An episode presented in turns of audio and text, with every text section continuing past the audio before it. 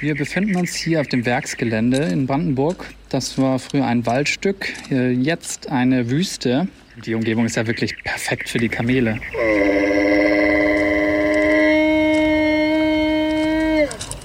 Ja, das ähm, hat alles angefangen. Ich komme ja aus dem Startup-Bereich. Habe mein erstes Startup 2012 gegründet. Das war ja so ein, ein Chemieunternehmen, die äh, Pestizide exportiert haben in Länder, die sowas brauchen oder überhaupt verwenden dürfen.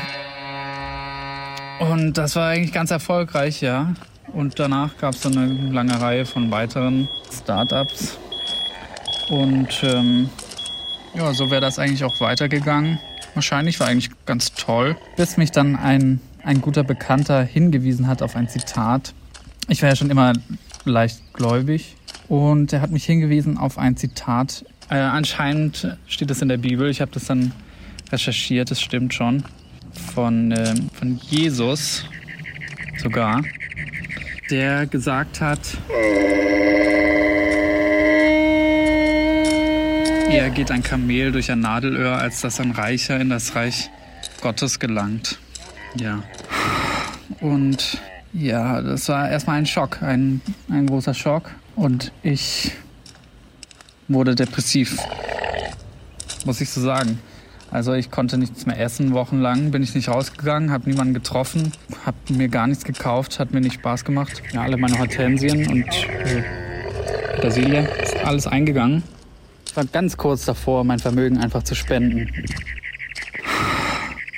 Und irgendwann habe ich gedacht, ich bin ja auch Arbeitgeber. Ich kann hier nicht den ganzen Tag rumliegen. Ich muss auch an meine, an meine Untergebenen praktisch, also an, an meine ähm, Angestellten denken, weil die verlassen sich auf mich. Ich muss ja diese, diese ganzen Startups muss ich managen und ähm, deswegen dachte ich, raff dich, tu was, nutze diesen, diesen Unternehmergeist, der mich ja praktisch eigentlich hierher geführt hat. Der ist an die Spitze, an die ganz nach oben. Ja, nutze die Ressourcen, also ich habe ganz viele Ressourcen, ich kenne ganz viele Wissenschaftler. Ja, ich habe dann viel investiert in die Kamelforschung die wirklich komplett vernachlässigt war. Also die Wissenschaftler wurden überhaupt nicht ernst genommen. Da habe ich hier einen Think Tank eingerichtet. Wir gehen jetzt mal nach unten in den Kamelbeschleuniger. Passen wir auf, auf, auf ihren Kopf. Ähm, ja, und die führenden Wissenschaftler in diesem Gebiet sind jetzt hier versammelt praktisch und arbeiten ausschließlich für mich. Und hier ist zum Beispiel der äh, Leiter der Forschungsgruppe Himmelreich, der Ihnen vielleicht noch ein paar spezifische Sachen beantworten kann. Als Mr. Biedermeier mich in Bezug auf diese Forschungsgruppe ansprach, habe ich mich natürlich als allererstes gefragt, bin ich denn geeignet für diesen Job? Ich kam zu dem Ergebnis, dass ich das absolut bin. Und daraufhin habe ich mir natürlich dann auch noch Gedanken gemacht, wie man denn dieses Zitat Jesus deuten könnte. Zu der damaligen Zeit war es wohl schon genügend, wenn man die Mittel hatte, um ein Nadelöhr zu produzieren, das groß genug war, um Kamele hindurchleiten zu können. Das ist schon klar, ja. Heute sieht die Welt natürlich anders aus. Man muss uns überlegen, wie können wir diese Aufgabe denn bloß zeitgerecht in Angriff nehmen. Also ich hoffe jetzt einfach mal, dass ich da nicht zu technisch werde. Unsere erste Idee war, dass wir Kamele züchten, die klein genug sind, um durch ein Nadelöhr zu passen. Daraufhin wurden wir jedoch mit diversen Problemen konfrontiert, die daraus eben bestanden, dass es sehr ineffizient ist, Kamele in verschiedene Größen zu züchten, damit sie in verschiedene Nadelöhre passen. Dazu kam das Problem, dass diverse Kamele einfach nicht mehr aufzufinden waren, da sie einfach zu klein waren, um sie wieder zu finden.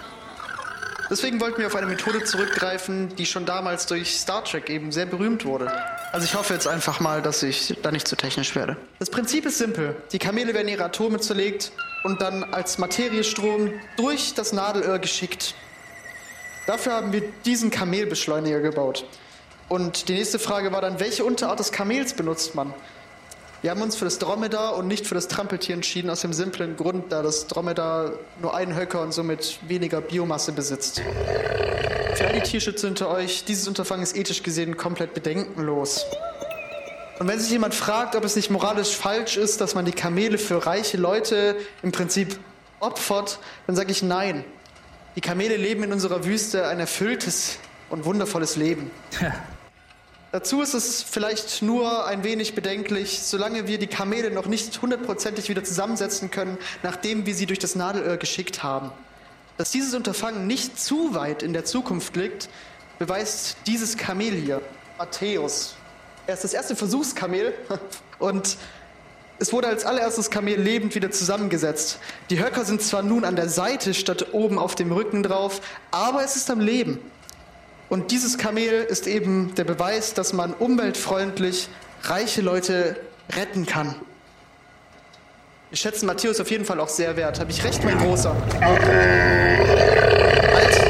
Halt! Hey, hey, hey, hey, hey. Da!